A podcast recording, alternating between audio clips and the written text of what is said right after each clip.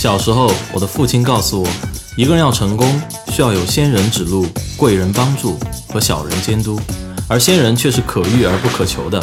所以我今天就要做一个死皮赖脸的小人，去死磕一位位的仙人，希望用他们的故事可以照亮大家的前路。大家好，欢迎来到学霸百宝箱，我是主持人杨哲。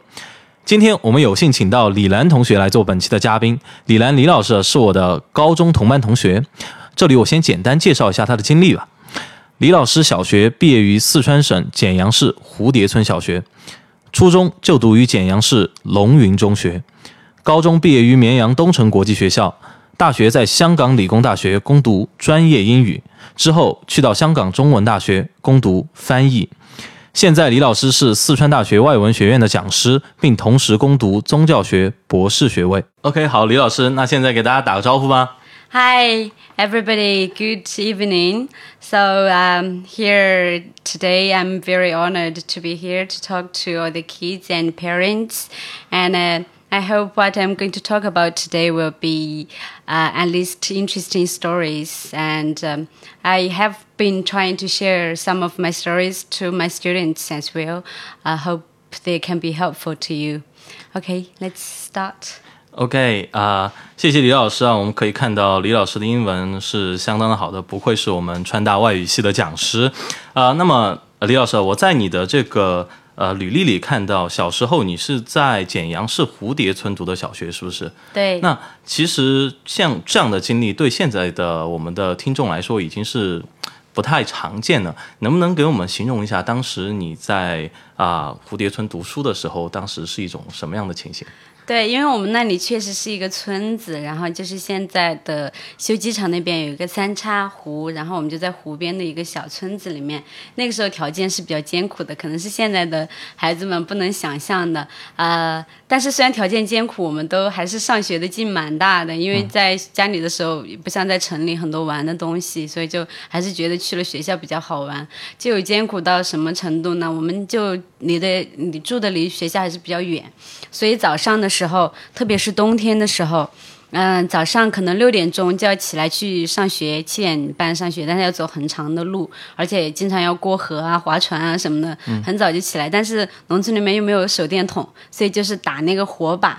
然后前段时间有人在朋友圈里面发一个说我们打着火把去上学，就一下让我想到小时候真的是打着火把去你打着上学。火把去上学，对，就是举着一个火把去上学啊、但是现在想想，其实还挺危险的，一群小孩子举着很多火把，然后嗯。上学呢，就教室也是很破的，就不像现在小孩子们可能还会要求装个空调啊什么的。我们那个时候教室就啊，一个年级也就两三个班，然后教室门啊都被调皮的小孩子都踢烂了，就是门上都是洞，也没有窗户。总之就条件窗户也没有？对，就冬天的时候就会很漏风，然后坐在教室里面，很多同学就会长冻疮啊，手手都会冻坏啊。然后然后下课以后，放学回家也并不是想大家想象的回去，哎呀，我今天上学好辛苦，我要休息一下，妈妈做了好吃的。我们以前上完学回家都是。呃，把书包一放下，好，赶紧去割猪草，然后割猪草 对就做农活。对，做农活，然后呃去要煮饭，然后因为大人都在外面干活嘛，你是几岁会煮饭的？很小，从小就会煮饭。就是我是在很小的时候，最开始就是没有灶台高，然后就搭着板凳站在灶台上去煮饭和炒菜的，所以就很小。因为没办法，大人比较忙嘛，小时候都会学着煮饭。你就最拿手的菜是什么？呃最拿手的菜，我我什么菜都会做。什什么菜都会做？，嗯，就是我上大学的时候，后来去到很远的地方，香港上大学的时候，我还专门给学校的那个 cooking lessons 录过视频，就给大家讲怎么样炒川菜啊、土豆丝啊、回锅肉啊什么的，还给就是还就是在厨师的那种分享课程上面。对对，还给大家上过课的，然啊后所以就是从小锻炼出来的技能。哦，你这个很牛啊！那我发现你在你在这个小学的时候，其实你的第一，你学习时间很少。我发现就是你在做这个，因为你要做农活嘛，放学回家，对不对？对那么还有一个就是说，其实学校的条件蛮艰苦的。那么我可以想象，就是可能师资也不会好到哪里去。对，那你当时成绩怎么样？嗯，我从小学习还是算比较好的一类。嗯，这个可能跟我姐姐也有一点关系吧，因为我有一个亲姐姐，然后嗯、呃她就是从小很乖，我性格比较调皮一点。我姐姐从小就很乖，学习很认真的那种。嗯，然后因为她比我大四岁半。五岁的样子。所以在我上学的时候，他已经就学了很多比我先进的知识了，所以他可能会给我补课啊什么的，然后就还是对学习有一定的帮助吧。嗯，然后。就是虽然小时候干农活，但是就是晚上回去干完农活的时候会熬夜写作业的。嗯，因为其实我小学的时候换过一次学校，然后最开始就读的那个学校，后来就卖给别人当养猪场了，然后所以就换了一个学校。换了一个学校之后，嗯，新去到那个地方，然后当然老师就要求很严格。我们语文老师就跟我们说了一件事情，就说你们写的作业里面不能有一个错别字。然后我就当然就回去写作业，然后我记得我第一次写作业一直写到十二点半，然后我妈妈就虽然干完农活很累，但是一直在旁边很耐心的陪着我做到十二点半。冬天的时候特别冷，然后就是真的写错一个字就把它撕掉，全部重新写一遍。然后我就这样写了一个星期之后，然后有一个同学才对我说：“你不要那么傻好不好？老师只是那么说一说而已，怎么可能大家都会写错字的嘛？然后就比如写作文，你怎么可能一个字都不写错嘛？”然后，但是，但是，我觉得就是那个经历还是，嗯，后面有了那个过程之后，你再写作业的时候，其实也会认真很多，所以也算是一个教训吧。所以我总结一下，就是很傻很天真，但是很傻很天真这件事情 还是有帮到你，是这样吗？OK，呃，那么我看到小兰，你这个呃初中是去到龙云中学啊，那么在中学的时候感觉怎么样？中学的时候就。感觉学习越来越好，然后就好到后面每次考试都会比第二名的同学高出。二三十分这样，你这样会很拉仇恨。然后就是中学的时候，其实还蛮蛮有意思的一个事情，就是我小学毕业的时候，我考试考得很差。嗯。因为小学毕业快毕业的时候，我生病，可能营养不好，小的时候。嗯。还有确实，我我比其他农村的孩子干的活要多得多。啊。就到我们那个年代，其实基本上小孩子还是不不会干很多农活了。嗯。但是我干的活特别多，因为我妈妈跟我姐姐身体都不好，所以我我就比较辛苦一点。嗯。啊，然后就。也没什么吃的，可能就生了病。生了病之后，我呃小学毕业就考特别差，然后初中分班就根据小学毕业考试的成绩来分嘛。嗯。然后当时我我初中的班主任是教了我姐姐的英语课的。嗯。然后我姐姐就嗯就跑去给他说，因为知道他要当班主任，就说你能不能把我妹妹选到你班里？因为我姐姐很喜欢她，觉得她教的很好。嗯。然后我们班主任就看了看了一下我的成绩，然后就说：“哎呀。”就说：“哎呀，这个我要考虑一下。”然后后来我经常拿这个事情来取笑他，我就说：“你当初不是很嫌弃我吗？” 然后嗯，但是最后他还是就先选了我，就把我选到他的班里去了。去了之后，嗯，因为其实我个人觉得初中没有太难的知识的，特别是可能在农村里面考试的题也不会那么难，然后就呃就会比后面的同学。高出很多的分数。OK，我我我发现一个很简单的事情，就是不知道怎么样就学习就好了，不知道怎么样就比第二名高个二三十分，是这样是吧？那到了初中之后，这个条件有没有会好一点？包括就是学习的环境啊，或者这个教师的资源啊，会不会好一点没有，没有吗？嗯，我觉得我们初中老师还是不怎么好。然后，呃，怎么说？就是。嗯，你知道去教农村中学的，其实大家都知道是怎么回事，就是 就是那些不太考得上高中的人，然后就去读了师专，然后就回农村去教中学。嗯，然后就是我，所以我就想讲到一个特别有意思的事情，就是我以前经常帮我们的老师讲课啊什么的，因为啊那些老师也不是特别的，我觉得不是特别负责任。然后比如说我们化学老师。然后，因为她是我们校长的妻子，就可能不不是很有人管她。嗯。然后就每次你去叫她过来上课的时候，她就说：“哎呀，你帮我把这节课上了嘛。”就这样。等一下，就是老师叫你去帮他把那节课上掉。对。然后他在干嘛呢？打游戏。打游戏。对。就是本来他该给你们来上课，但是最后他在打游戏，让你去把课给他上掉。对。那最后你上了吗？上，经常上。经常上。对。呃，那。怎么样做到的呢？因为你虽然是这个第一名啊，我想说，但是上课和考第一这个还是有质的区别的，这个要求要高很多啊。对，其实我觉得这是对我帮助特别大的一件事情，因为嗯。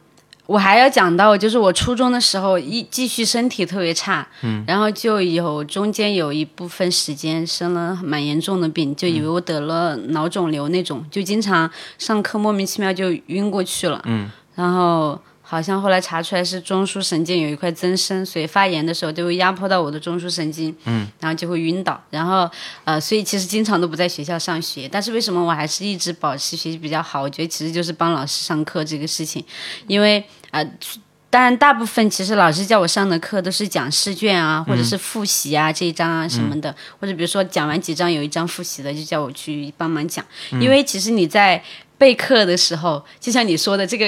备课跟你考试完全是两回事。然后你真正去备课的时候，你会发现有一个知识点，你本来以为你自己把它搞得很清楚的，但是当你要把它讲出来讲给别人听的时候，你突然会发现，哎，这里有个点我不是很明白，不知道该怎么说。对，就不知道该怎么说。所以就是以前就会经常大家在睡午觉的时候，我今天下午因为想着有课要讲，然后我就呃跑到老师办公室里面去就。在那里看试卷啊，就每不记得每个题都要搞清楚。在这个过程中，你会发现，哎，原来这个东西我以前没有弄明白，不是这个样子，不是我想象的那个样子的。所以其实现在我还蛮鼓励我自己的学生，因为我就会鼓励他们自己来进行一些呃讲东西的练习。其实大家都会一开始他们都会觉得有点不情愿嘛，因为呃。觉得哎呀，我们专业课的那个作业很多了，没没有时间准备。但是完了之后，他们都会觉得啊，真的收获太多了。就是你在准备去给别人讲的过程中，能够发现很多你平时发现不了的东西。也就是说，我是不是可以要这样说，就是为了。不以其昏昏使人昭昭。你为了去把这个东西弄明白，然后给大家讲明白，你花了很多功夫，但你自己在这个过程中其实收获了很多。对，就是而且比如说一个知识点，人家强迫灌输给你的，老师给你讲的，让你去背，你可能很久都背不下来，但你自己去背一次课之后，你就永远都忘不掉了。啊，对，哎，那这个其实是不是还是一个蛮好的教学方法？对我其实觉得，对，因为我现在就是其实是把它应用到了自己的教学当中，就是在川大的课程里，对对，就会鼓励学生去讲一些东西，然后让他们自己在讲的过程中会发现，哎，这个东西我以为我会讲，其实我不会讲，其实我没搞清楚啊。对，那这个蛮不错的。对，OK，李老师，我想问一下，就是说你刚才说你有帮化学老师代课，那么是个挺好的方法。那么除了这一课之外，你还有帮其他老师带过课吗？我们悄悄的问一下。其实基本所有的课都带过了，所有课都带过。嗯，可能呃没有物理没有带过，物理没有带过，对，因为我物理没学好，没学好。对，OK。所以后来就会高中的时候没有敢去选物理，没有敢去选理科，对，就是因为物理没学好。跟我是同样的原因。那好，那我其实这里我有一个问题，我很好奇啊，就是说。呃，因为像帮老师上课这个事情，其实跟你没太大关系。我就先先再悄悄问一句：学校当时你代课不给你拿钱的吧？肯定没有，肯定不拿。那就是说是你分外的事情，对不对？嗯。那么当时这种分外的事情，你为什么要去做呢？因为对我来说的话，我分外的事情本来该你做，你让我做，我心里就很不平衡。凭什么要我做？我自己去玩不好吗？凭什么让我代课，对不对？那你当时怎么想的呢？就是，其实还是一方面可能。最开始尝试之后，觉得还是对学习有帮助嘛。然后还有就是，呃，那我初中的班主任对我也很好，然后所以最开始是其实他叫我代课，带英语课，英语特别好，就是他带出来的。然后所以就。呃，觉得老师叫我帮忙做就做一下嘛，然后他在生活上啊、学习上都特别照顾我。然后因为我我就初中的时候还蛮调皮的那种类型。但是我发现你这个其实是蛮听话的类型啊，老师叫你做什么就做什么。我是我是两个极端的，我是一一方面又很调皮，一方面又又还是蛮听话的类型。调皮反应在哪里？嗯。调皮就是你知道，因为呃我们谈不上说什么农村里面谈不上去打游戏啊什么的，但是就经常因为我们是住校的啊，在学校住，然后呃就经常晚上的时候跟一群学习很差的同学 翻校门出去玩。玩什么呢？就嗯。就跑到，因为我们那附近有一些别人修的厂房啊，那些没有用的，就可能修到一半就废弃了。然后就他们就有不知道从哪里搞了床放在里面，然后就跑到那附近很多花果山什么的，就到花果山上去偷别人的水果来吃，然后就做了很多很傻的事情。那还蛮好。那我其实看得出来啊，从你刚才这段这个讲述里面，我发现其实你是一个挺爱学习的孩子，而且就是生下来不知道为什么我就是喜欢学。对吧？那你，我我我想问一下，就是在这个过程中，你有没有什么没有告诉我们的原因呢？就是为什么你一定要学？嗯，其实一个特别呃现实的，我们经常说物质基础决定上层建筑，你的经济基础决定你的想法，可能这是一个比较简单的。因为我们当时嗯、呃条件太差了，然后就会面临着如果你不学习。不读书，然后完了就必须要回家种地的一个 非常艰难的局面。不读书就回家种地，对这个是你最主要的动因吗？呃，可能算是一个比较重主要的动因吧。然后加上，呃，其实当时嗯周围的人里面呢，可能很多人还是不不是那么爱学习的，因为农村里面嘛，很多小孩子可能对学习这个事情没有太大的概念。我觉得可能还是有一点受家里的影响吧。受家里的影响，怎么说呢？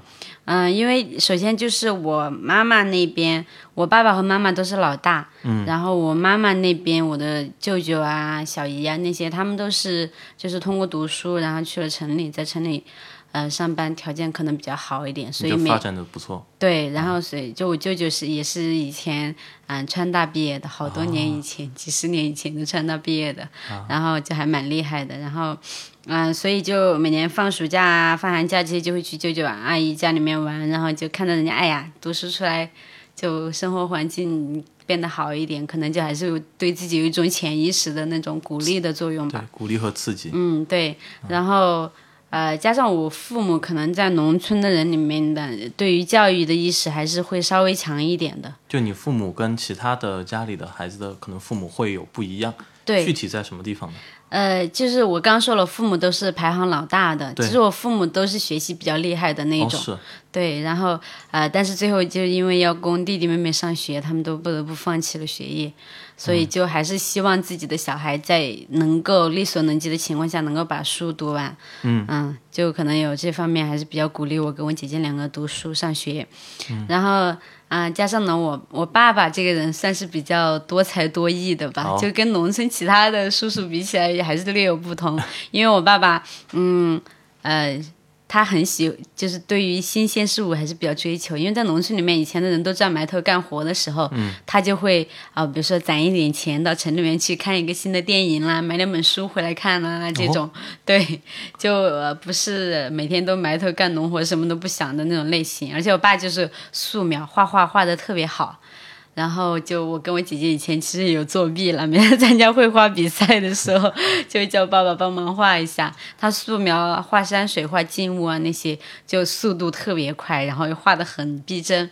然后我们家不是小时候是那种土墙嘛，嗯嗯，然后整个一面墙上全是我爸爸刻的那些各种各样精密的机枪和军人的那些像，然后是对，然后他就特别厉害，一整面墙全部都是，然后还在墙上刻几个大字“苦中作乐”，所以就是性格还蛮好的。呃然后、我我发现这个真的是应该是时代埋没了你的父亲，因为说不定他可能会是一个山水大家。因为我发现，在那个年代能有这样的精神上的追求，应该是蛮不容易的一件事情嗯，对，所以我爸爸就还挺讨人喜欢的。以前在农村的时候，啊。而且我发现你是是不是在告诉我说，其实你的父母给你的影响和你能成为今天的你是有很大的关系的。对父母的影响还是比较重要吧。父母对于教育啊，对于培养子女方面的观念还是比较那个的。嗯，他们有有意识的跟你说什么说李小兰你一定要好好学习，或者小兰你不好好学习以后就不能出人头地这类的话，还是说其他的？就我我爸没有讲过这一类的话，妈妈的话可能会讲过。妈妈会说：“哎呀，要好好学习，然后呃，不然的话，你看农村生活条件这么差，以后很很累啊什么的。也就是说，大多数的其实东西都是你观察得出来的。你刚才说的那些，可能其实你是看在眼里的。”对，其实父母对孩子的影响可能最多，因为父母老是要跟你讲什么事情，小孩子会比较。呃，不愿意接受的反，特别是反复说的事情，可能反而会产生一种反作用，就有一种逆反心理。对对特别是小孩子进入青春期之后，哎，父母叫你不要做这个，可能会哎特别就想做一下这个事情。然后，所以嗯，大部分的东西还是来自于自己的观察嘛，就一种潜移默化的影响。嗯 OK，、好了，下面我们将进入两分钟的茶歇，在这里重复一次节目开始的重要通知。为了提升大家的收听质量和流畅度，我们学霸百宝箱从下期开始改为录播的形式，音频首发时间由周六晚上七点更改为每周四晚十点，每周四晚十点。首发链接在我们每周公众号发出的节目预告里可以找到。如果您想更及时的收到我们的节目信息，更方便的回听往期节目，请现在就长按直播间上方的二维码关注我们的微信公众号“露露小讲堂”。露露小讲堂。OK，now、it's music time。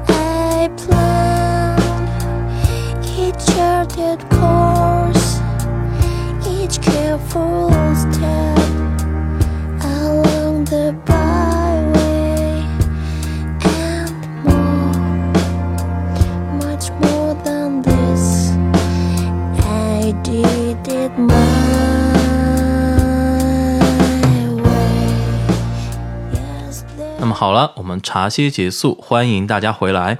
嗯李老师啊，刚才我们说到了你在初中的时候的各种事儿啊，那么到了高中你就跟我做了同学了。那其实我一直很想问你的一件事，就是你到高中到绵阳来读，其实是一个蛮远的距离。嗯，当时是为什么要选绵阳东城学校呢？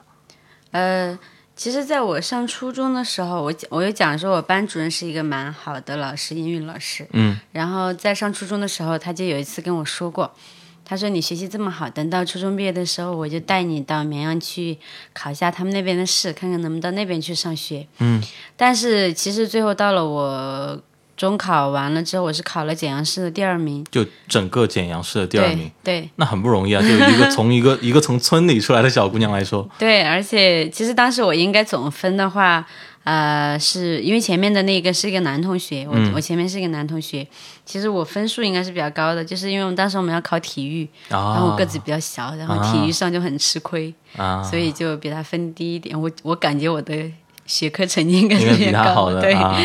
嗯，然后总之，嗯，就很多学校来找，但是一开始也拿不定主意，而且我周围的人其实都是比较反对的，包括我当时的老师，后来都有点反对，他就觉得对，对，他就觉得你学的这么好了，然后你就在留在简阳的话，你就是第二名，然后你可能一直就会保持在前几名，可能对你学习的信心啊什么都有帮助，就觉得你在就在简阳中学读嘛，你最后还是能考很好的学校。嗯，那你为什么最后没在简阳读呢？就是还是比较想去尝试一下新鲜的外面的世界吧。啊其实当时大家都很担心，觉得怕我去了跟不走，然后就会呃就会被退学啊什么的。加上我在绵阳又没有一个亲戚，嗯，然后就相当于一个一个人只身到了一个当时的概念里面还比较远的地方。对，然后，嗯，但是就是我觉得我这个人的话，可能性格在我成长的因素里面占了很大的一部分原因，就是说我。到今天，从一个农村的小孩到今天，性格这方面也蛮重要的。就是可能一般的小孩子就觉得放弃了，嗯，呃，因为简阳的学校也有跟我说可以免费读，不用交学费，嗯，然后我就觉得，那我就要去一个比较有挑战性的地方。啊，那其实东城呢，因为收费是蛮高的，你当时也是免费读的嘛？对，就免费的进来的时。候，因为我记得当时一年得要，还是当时啊，还得要两三万块钱，光建校费都要两三万块钱，一年可能要一万多的嗯我没有。交过钱，你没有一分钱都没交过我，我一分钱都没有交过。当时是签好协议的，所有的学费、资料费、补课费、校服全部都是没有交过钱的。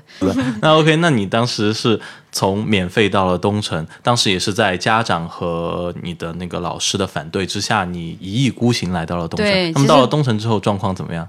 呃，刚到东城的时候，呃，其实还蛮可怕的，因为我去了之后就有水土不服。啊。嗯，因为水土不服，其实后来大长大就知道，其实是啊，农村里面那个水就好像是一种风水性的概念，觉得你到的地方喝不惯那边的水，其实是因为胃差嘛，嗯，就是胃不好，对，营养不好，就身体不好，到了高中之后，然后到了高中之后就呃很惨，因为前面可能就有一两个月的时间根本没有办法上课。嗯，然后当时比较呃傻的就是去了之后，因为我不知道有分班考试这个事情。就你不知道东城高中有一个 入学的分班考试，对，因为我我以为就是按照你，因为我们那边就是按照你的中考成绩来分的，嗯，所以因为暑假的时候又是做农活的高峰期，所以就没有根本没有学习，也不知道有分班考试。然后去了之后，啊、第一天我本来就去就晕车，一直吐，嗯，然后第二天呢就起来，呃，参加分班考试。然后考试的时候我就一直在吐，一边吐一边写，然后就根本题都没有写完。然后我还比较懂事的，那个时候刚去到城里嘛，就吐完之后还去拿厕所拿拖把来把它拖干净，打扫好，啊然后再继续考试。所以最后就考得很差。然后当时招生的老师后面还问我说：“哎呀就觉得被，你坑了是吧？对，说我们怎么一路打听过来，都说你从小学习就好呀，你怎么考成这样？”啊然后我就跟他解释了一下，说：“哎呀，我那天状态很差，然后而且下午的时候就有嗯。”就要去那个军营去军训嘛，我们当时不对对对在军地上，是的对对。然后呃，其实就老我们带我们队的老师可是跟我一起从简阳过去的，那一年过去的。然后他就跟我说，他说要不你就别去了，就看我很恼火嘛。嗯，然后我就很坚持的说不，我要去，就还是去参加了军训，然后就还蛮痛苦的，结果就把自己身体弄得很糟糕，就后面一直就恢复不过来。嗯。但是我觉得军训的时候，其实我想讲一个事情。你说然后军训的时候，有这么一个女孩子对我的影响还挺大的。这么多年，在后面很多年的过程中，我都会时常想到她。其实她肯定已经完全不知道她对我有这种印象了。哦是怎么样的嗯，就是有一个女孩子，嗯、也是简阳去的，外地去的女孩子。因为我是那种，就是性格比较吊儿郎当的人，嗯，嗯就觉得什么事情，哎呀，反正还是不是特别那种勤奋，一定要把它做到极致的那种人了，嗯就还是比较会糊弄的。啊 然后，嗯、但是当时只有有这么一个女生，我们参加军训的时候，她就一直很一丝不苟，嗯教官做叫做什么动作，叫站什么队列，嗯然后她就很认真很认真那种。嗯即使大家就会戏弄教官或者是嘻嘻哈哈的时候，她一个人就很严肃很认真。嗯，然后。当时我们就还都还觉得他有点傻，就是大家都在玩的时候，他一个人在那不好认真，对，就。就觉得有点不合群。但是呢，最后军训完了之后，就抽出我们那个排出来表演，嗯表演叠被子跟打那个那个棍子，我都忘了，就反正就是有一个戏剧系一个节目性的表演，对对对，一个表演操，对，一个啊表演操，然后呃。结果就是当时教官老师都没有说什么，最后就把这个女同学单独选出来做了一个表演。啊，然后当时对我震撼就还蛮大的，就觉得好像大家笑人家傻，结果最后人家就悄无声息的就独立出来了就一。句话叫“世间自有公道，付出总有回报”，是吧？对，就是 所以对我这种就比较吊儿郎当的人，后来很多年的过程中，我就会经常想到他，我就觉得原来你真的认真去做一件事情的话，会是会有人注意到你的，对对自己还有一个比较强的暗示性的影响吧。哦，嗯那刚才说了这么多，像你在来了绵阳之后，你水土不服，生活上有不习惯，那在学习上有没有？因为毕竟来说的话，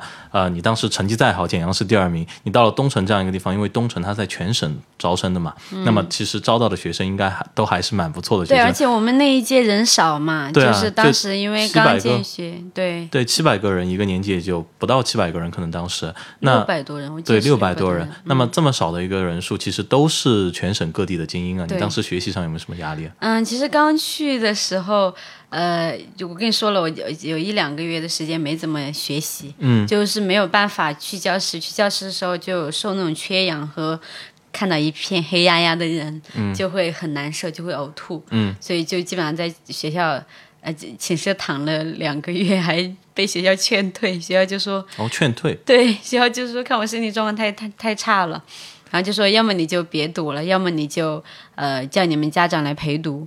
那你当时，你当时是一种什么样的心情？因为被劝退这种事情，除了在我们的这个策划梁哲伟身上发生过，你是我第二个听到的。那么你当时的感觉怎么样？就因为我已经去了那个地方了，可能还是受条件限制，加上我个性还是算比较要强吧。嗯其实我我父母不知道这些事情的，因为你压力当时应该会非常大，因为我我记得你刚才说你是一意孤行来对，到我是不绵阳的，顾所有人反对，非要去那里上学，然后嗯，现在就到了一个很两难的境地。首先，我父母来陪读是不可能的，我们家经济条件肯定是不允许的。对，然后嗯，那退学更不可能，回去就没有书读了，所以当时就还蛮困难的。然后我根本就没有跟父母讲这些事情，因为跟他们讲了，除了图白白的增加他们的烦恼以外，他们也帮不上什么忙。所以你一个人扛下来了。对，就坚持着。最后怎么样有转机的呢？就过了一两个月，可能每天还是坚持去吃点东西啊什么的，休息了一下。过了一个一两个月，突然就好了。好了之后，就才开始认真学习。啊然后就最开始去的时候，我忘记了，可能考的一百多名吧，一百三十几一百名这样。三十几名啊，对，但是到了高一期末的时候，我就能，呃，后来学习进步就比较大，然后就 大概到多少名呢？就悄悄问一下。到五十名左右吧。五十名左右，嗯就六七百个人，五十名，在都是一群比较不错的学生里面，那还是我很不错们有一个一成绩啊。标准吧，我们就是前五十名是可以考清华北大的标准，对不对？对，前前五十名有一个奖叫做卓越奖，我不知道你还记不记得，对吧？就是嗯嗯，是这样一个事情。那么在高中的时候，那除了你在这个高高一的时候这样一个身体和这个心理上的一个历练啊，那么在高中的时候还没有什么你觉得比较有趣的或者有意义的事情想跟我们分享一下？嗯，其实我刚刚就讲到，我后来成绩进步比较大的时候，我都有在笑，就是，嗯，因为我后来高一的时候就，嗯嗯谈恋爱了，啊，你你高一就谈恋爱了，对，啊，嗯。这个事情我不做评论，您您继续。其实怎么说呢？我现在回想起来，我就我就没有后悔过当时谈恋爱这个事情。嗯其实我也会对我周围的家长或者是对学生来说，其实高中的时候，因为那学生可能都有这方面感情，因为到了那个年纪了，荷尔蒙各方面都到了一个阶段，都会有这个谈恋爱的需求。嗯，你要说强制他不懂也是不可能的，特别是现在小孩子，那可能更会比我们懂事懂得早一点。嗯，那是然后当时呃，因为我说了我去了之后身身体比较差，嗯，然后就呃，因为也没有亲戚朋友在那边，就一个人比较孤单，所以后来就有了这么一个男同学，然后就嗯、在一起，是我追他的，啊，是是你倒追人家男生的。OK，呃，那这件事情我继续不做评论，但是我想问一下，就是这件事情你既然拿出来说，那么我想肯定有它特殊的地方。你是觉得它哪一点对你的影响比较大呢？就是首先来说，其实我、我觉得为什么我说我没有后悔谈恋爱，因为我觉得谈恋爱并没有太影响我的学习。因为以前我们，你想高中的时候谈恋爱并不能做什么事情，加上呢还是都比较自觉吧，就是在一起的时候也是学习比较多，一起学习比较多。你等一下，就是说你谈恋爱的这个结果是你们两个一起去学习了，你是在跟我说这件事？对，其实 都都学习上都有进步。我觉得没有他的话，我可能就是心理啊、学习都恢复不了那么快。能举个具体的例子吗？呃，就是具体的例子，我说他，因为他比较喜欢打球嘛，啊，打嗯打篮球，啊，打篮球啊你你应该记得他吧？都有叫他篮球小啊王子，啊！对不对？我想起是谁了。对 然后就打球，然后他早上很早就起来去练球啊什么的，然后就我为了陪他就。也早一点起来，他打球的时候我就看书，然后周末的时候，其实他学习比我差嘛，他学习比较差，嗯，然后周末的时候就会，呃，就有那种谈恋爱的自觉性嘛，然后，嗯，就觉得他学习比较好，比较差，我要帮他补一下，所以周末的时候待在一起就会给他补一下课啊。所以其实两个人都有蛮大的进步的。也，就是说，他打篮球的时候你看书，对他打篮球的时候你继续看书，对他打篮球你还是看书，然后最后他打完篮球去学习了，你就帮他学习学习学习，你又看书，是这样子的。OK，那这件事情到最后，你是现在总结出来对你有一个比较积极的影响，对你学习有促进的，还是当时你就知道有这么个事儿呢？嗯，当时没有想太多吧，因为我可能是情感上面就比较孤单，谈恋爱的，就是谈恋爱多一点。然后当然也觉得就是在一起也就学习而已，也没有想的是觉得哎，我真的在谈恋爱干什么坏事啊什么的。嗯。然后当然，我觉得还有就是这个人对我影响比较大的呢，就是在性格方面。嗯。然后。因为学生时代嘛，可能大家其实在一起还是相互鼓励的时候比较多一点。嗯，因为他是男生，然后他是东北的，嗯，然后就呃性格比较豪爽的那种类型吧，比较大大咧咧的。然后我刚开始的时候，其实性格蛮女孩子气的。就是很爱生气啊，小气啊，就斤斤计较。但是他就会，比如说你跟他讲一下，哎，我今天哎跟寝室的同学什么事情不高兴啊什么的，他就会给你讲道理，他就讲道理对。他就不会说一味的维护你，哎就说别人的坏话，也不会一味的压制你说，哎，你不应该别人说，但他就会给你分析，就说，哎呀，这个事情别人什么地方做的不好，你也有什么地方做的不好，嗯，然后就每次都会这样。但是如果真的是别人欺负我的时候，因为，呃，那个时候我们的学校算是一个私立学校，对不对？对对还是有一些脾气比较火爆的女孩子，对对对，然后 然后也有遇到过人家真的就是欺负我的情况，然后他就会呃很主动的维护我，然后所以就呃在这个过程当中，逐渐让我就是学会了去像男生一样去思考问题，啊去讲道理，啊，而不是用女孩子这种思维觉得我就是对的，我就是错的这个样子，所以对我的影性格的影响还蛮大的。就到了后来高中毕业的时候，觉得自己性格已经改了很多了。也就是说，其实你从这个男生身上学到很多东西，因为我发现其实蛮不容易的。一个男生能在高中那个年纪能给女生来说讲道理，没有就说像一个才谈恋爱的小男生那种初恋，就是啊他错了我就啊啊就是就是他不对，就这种没有，那其实是一个蛮成熟的男生。对，而而且我想好奇一件事情啊，就是说你当时在你们俩在谈恋爱的时候。啊、有没有人干预过你们啊？就是因为学校东城校规还是很严的嘛，谈恋爱是要开除学籍、留校查看的嘛，对不对？对然后当时有没有老师干预，或者你的父母、他的父母有没有干预过这个事情嗯、就父母的话，我妈是一早就知道了。啊？是你告诉他的吗？你妈怎么想？后我我就是我记得是放月假的时候回去，我妈妈在切菜，菜板上噔噔噔噔噔，然后我就说妈妈，我跟你说个事情，嗯，然后我妈就说你说嘛，然后我就说啊、我有男朋友了，然后我妈切菜的那个刀就停了一下。停了五秒钟，然后继续切，然后就一句话都没说。然后总之后来也有跟我探讨这个问题了。总之也就是，呃，问说你你不要影响学习啊，这样。其实我家里对我是比较放养型的，嗯，就爸妈不会每次回去都盯着你考了几名啊这种，嗯，然后我妈也不会觉得。我妈妈，我刚刚说了，我爸爸是一个就是蛮嗯追求精神生活那种，然后我妈就是那种嗯，你爸会不会觉得这个是个好事儿？我不敢给爸爸就我就是开个玩笑。不敢给爸爸说。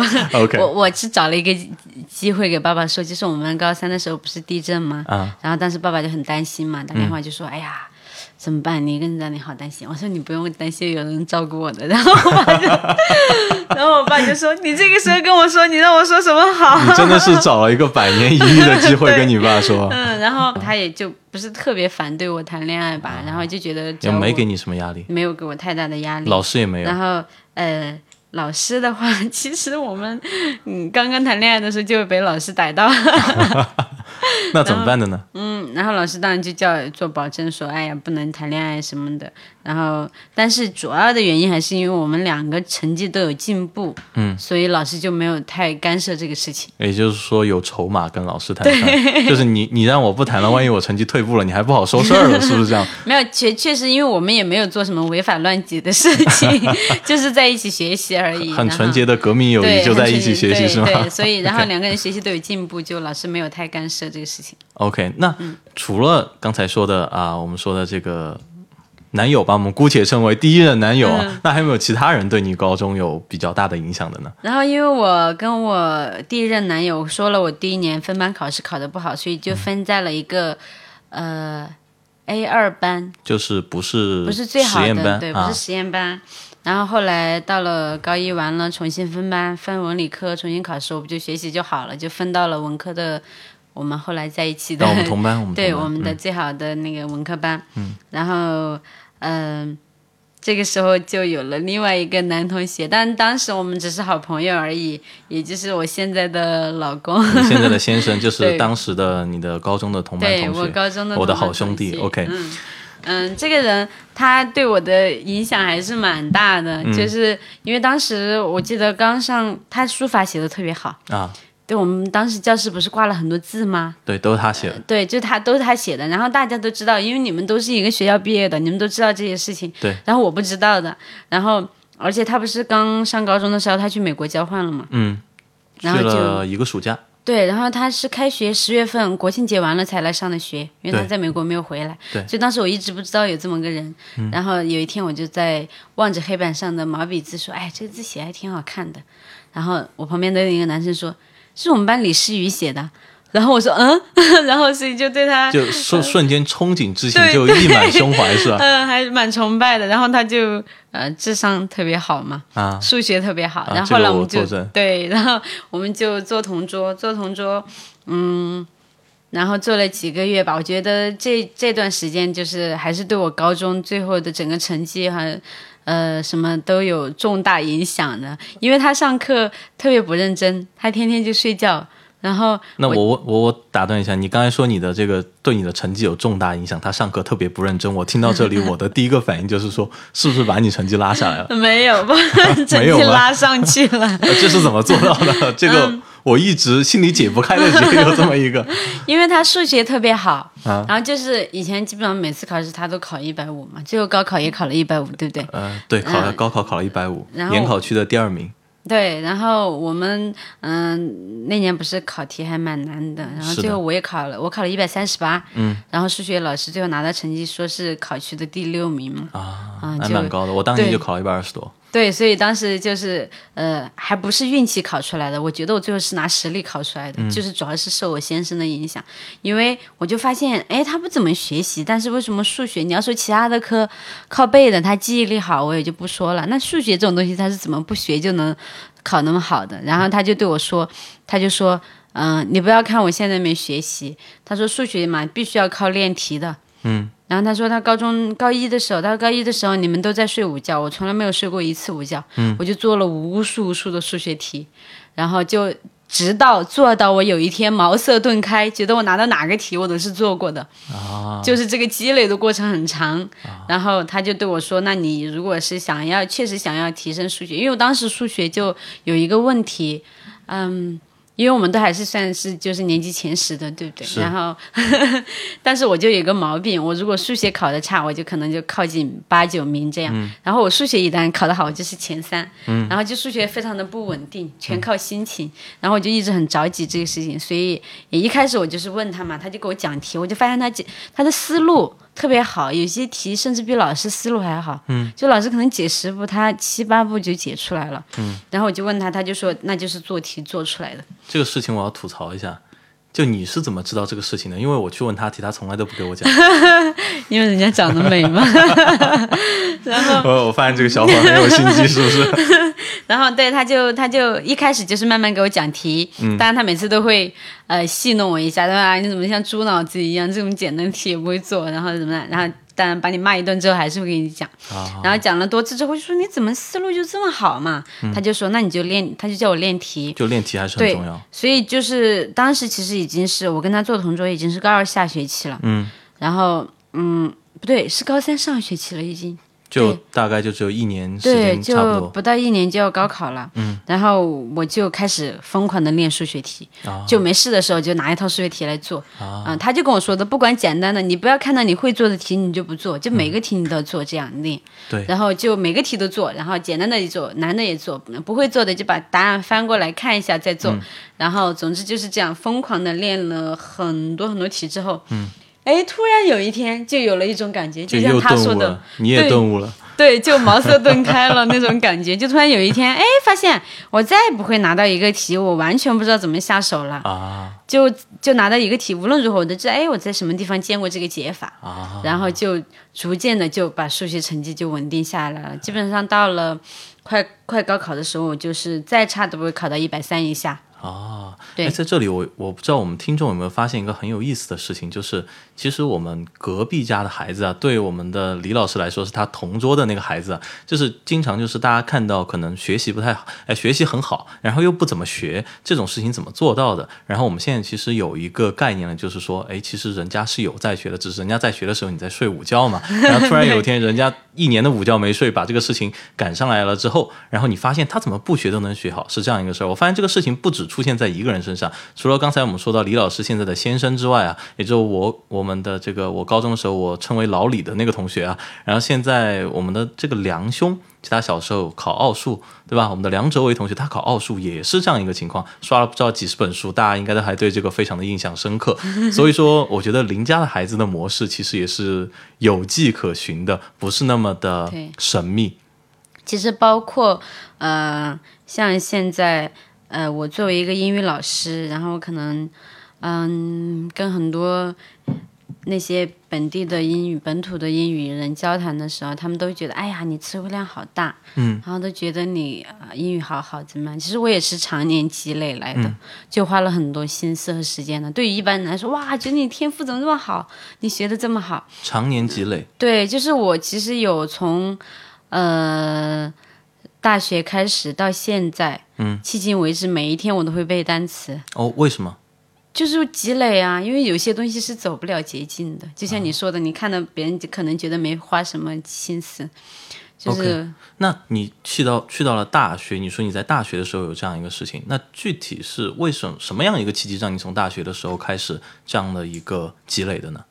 嗯，就是因为大学的时候，我就，呃，第一年就浑浑噩噩的，然后去了香港那边，嗯嗯。然后呃，因为去的时候，我们整个学院有九十个同学，嗯，然后只有七个内地生，啊，就七个，七个。内地生，然后他们中的大部分都是北京来的，北京、上海来的，嗯，都是可能英语基础会比内地好一点的同学，然后他们都是那种参加英语节目小主持啊什么的，就口语什么的都特别好，所以第一年去的时候，我还是觉得就比较有压力嘛，嗯，然后就然后第一年就我们有一个口译课，嗯，然后但是大家都去上口译课了，嗯。我就不敢去上。因为口译这个需要的词汇量就很大嘛，嗯，然后我就不敢去上，就没没敢去上。然后结果第二年呢，因为没有更有意思的课程去上了，我就还是想去上这个课，嗯，所以还是去上了。去上了之后，这老师就给我们规定任务，就说你每天要去啊、呃听一段视频、音频材料，嗯，然后每天要看几页的书，每天要背一点单词，嗯，然后我就为了把这个课学好，为了不比别人学的差，我就每天都坚持做这个事情，每天都坚持对，就有一种笨鸟先飞的觉悟吧。嗯、从小学习没怎么认真过，可能就这门课我会花了我洪荒之力来学的。就就早起的鸟儿有虫吃。对，然后就呃，从那个时候，结果后来这个习惯就改不掉了。啊，然后从那个时候就开始，就每天背单词，每天看几页的英文书，每天听一点音频材料。不管自己多忙，或者是回到家已经多晚了，都一直在坚持做这个事情，就好多年了现。在应该已经很久了，可能有五六年的时间了嗯，我看是零九年上的这个课，啊，已经有七年的时，间对。七年的时间了。哦，那还蛮长。那这样一个习惯对你现在有没有什么影响呢？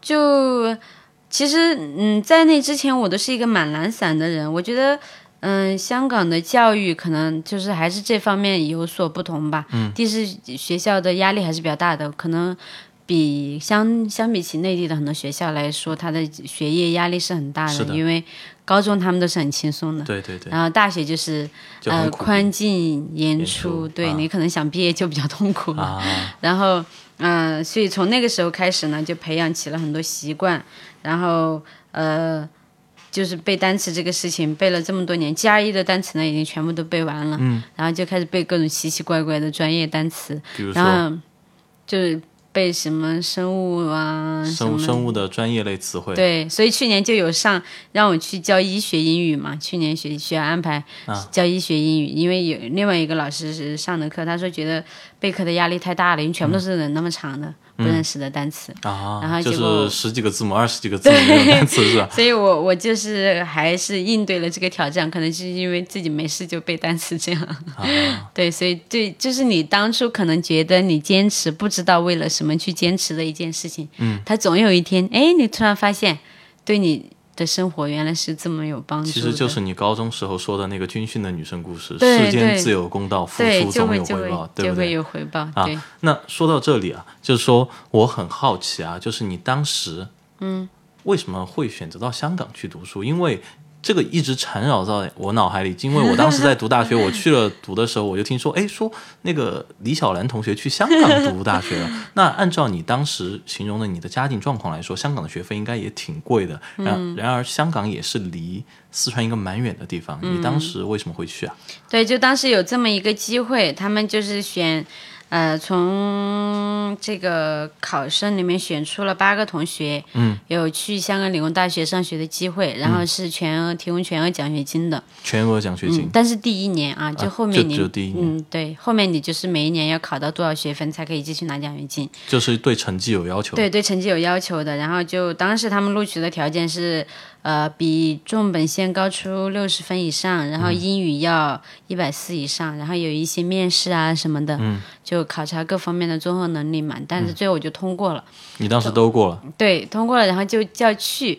嗯，然后结果也是，我就我两次选学校都是遭到了集体反对的。当时就是包括呃我们的高中同学、啊那个小萌同学啊，，小萌，小萌就给我打电话说：“哎呀，我有一个朋友，然后人家学习很好，然后英语也很好，家里面很有钱，但是去读了一年都读不走，就退学了。嗯，然后他也知道我家里条件不是很好，然后他就觉得很担心，说你去了之后，要是跟不走的话，那你怎么办？嗯，然后那么高昂的学费，你肯定是付不起，你就只有不上学了。对，而且另外一个，包括据我了解，香港都是全英文教学。对，全英文教学的对。然后其实我父母都还是嗯觉得这个事情太冒险了，就觉得你要么你就在内地选一个学校读嘛，因为我的分数还是比较好，是可以选一些学校了。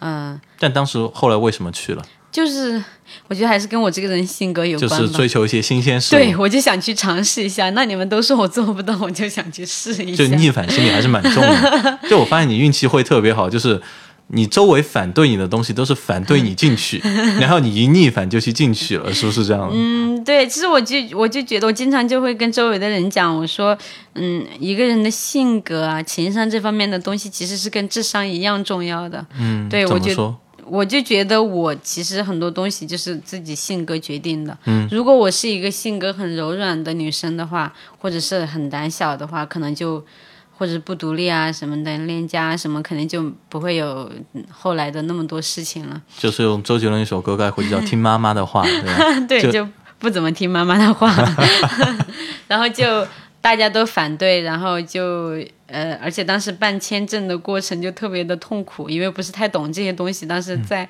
刚刚脱离农村嘛，然后嗯办签证，我就有有给你聊过，说嗯每次人家叫发什么手续，就提前一个月发到邮箱里面，然后我根本不知道用邮箱，然后 等到等到对，等到啊截止日期的时候，人家打电话过来说，哎，今天下午一定要交，然后就搞得手忙脚乱，所以当时整个过程还蛮痛苦的。嗯，然后我妈妈都在中间有说，哎，要不就算了嘛，因为当时。呃，就说要么算了，你就在那里选个学校读算了。然后结果我就觉得，哎，我就想去看看外面的世界到底是怎么样的。当时就心一横，觉得如果实在是嗯拿不了奖学金，读不下去了，那就去深圳打工嘛。觉得深圳那么这么决心就下来 觉得深圳那么好的地方，我还是应该能找到一份工作养活自己的，啊！所以就还是去了。其实你这里我听到的一个点啊，就是说，其实人呐、不怕失败，就怕说我本可以，是不是这样一句话？就是你，我发现你的整个行为就不想后悔不想后悔。我去试了，我输了，我没话可说。对但是如果我没去试，我一辈子都会去想这个事儿，就会追我一辈子这个事对啊，情。我就是有什么想法，我一定要去尝试的人。因为我做不了就算了嘛，实在不行，那我尽力就行了。如果实在不行，我是一个还是蛮追求自己的快乐感的人。那实在不行就算了，我也不是说哇我不行我就要去自杀这种。然后那我去尝试了，不行那我就做别的选择。啊对，那好，李老师啊、到这里我们节目的时间也就差不多了。我看到说啊、你从小学啊，在啊、蝴蝶村小学，我特别喜欢这个名字啊、一路走到龙云中学，然后再从简阳到了绵阳，然后再从绵阳到了我们的这个香港大学。那么香香港的两所大学啊，那么在这个过程中，其实每一步都走的特别的不容易。我觉得从我的角度看来，走的特别的不容易。那么在这个过程中，在最后，你还有没有什么想跟我们的听众分享一下的呢？嗯，其实我在中间呢，我又讲一句话，就是说，呃，我们的情商和智商是同等重要的东西。嗯，这个我觉得是比较重要的，也是我经常会给学生强调的一点。嗯，就是说我们不一定每个人都要很聪明，很聪明。嗯嗯、不要不要都想着要去像那些。呃，不用学习就学习好的同学一样，而是说我们在这个过程中，比如说我我就是我觉得我的当然，情商就是包括我们的性格啊一些方面的东西。我觉得我没有这个性格，我可能不敢去选择那么远、那么具有挑战性的东西。嗯，然后，嗯、重点就是我觉得在整个路上，我都一直都知道自己想要什么。嗯，这也是我觉得现在的学生比较缺乏的一点。嗯，就是家长安排我做什么，学校安排我做什么，我就做什么，嗯、而没有真正去想过，哎，我这个人，我作为一个人，从我一辈子的角度上来看，我想要做什么，什么事情能使我快乐。然后大部分人就是学校。家长安排你上什么学，然后安排你学什么专业，毕业了出出来能够家长或者是帮忙自己随便找一个工作，我就按部就班的就这样过完了自己的一生。嗯，其实我是特别不希望我的学生有这个样子的一个人生的，我希望他们就是。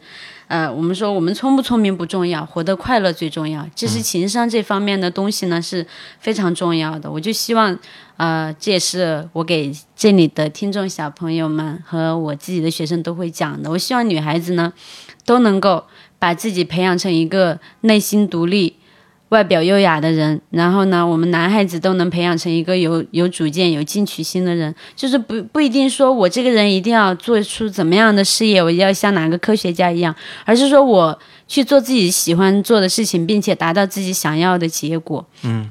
所以这方面的东西可能是比较重要的。还有就是我说情商高呢，就还体现在于，嗯，我们对于自己做的事情有一个恒心去做。所以就像我刚刚说的，我这么多年我都有每一天都有督促自己去背单词、看书、听视音频、听视频，啊、每天督促自己去锻炼。嗯，就是这这些都是其实对一个人的快乐感、一个人的人生的丰盈程度都是有很大的作用的。嗯，所以这也是我希望所有的小朋友们在成长的过程中，因为我们初中、初中、高中也是性格养成的一个很重要的阶段，这是希望所有家长都能够共同努力的。就是我们除了让小孩子每天想着把学习学好，他的性格、他的人生观、他的一些好的习惯，这些情商方面控制的东西呢，也应该是要去努力的养成。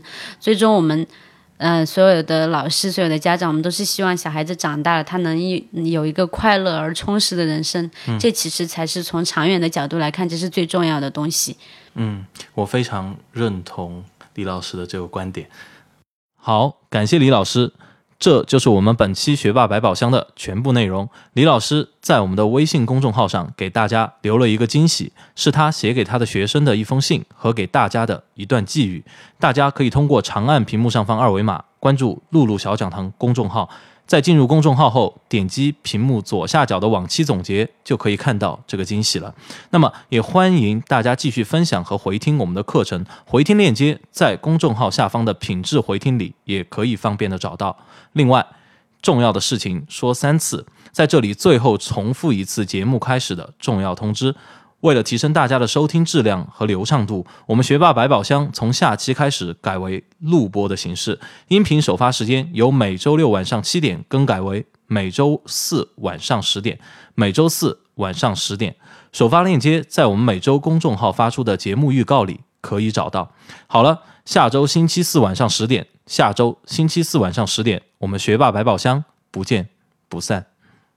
小时候，我的父亲告诉我，一个人要成功，需要有仙人指路、贵人帮助和小人监督，而仙人却是可遇而不可求的。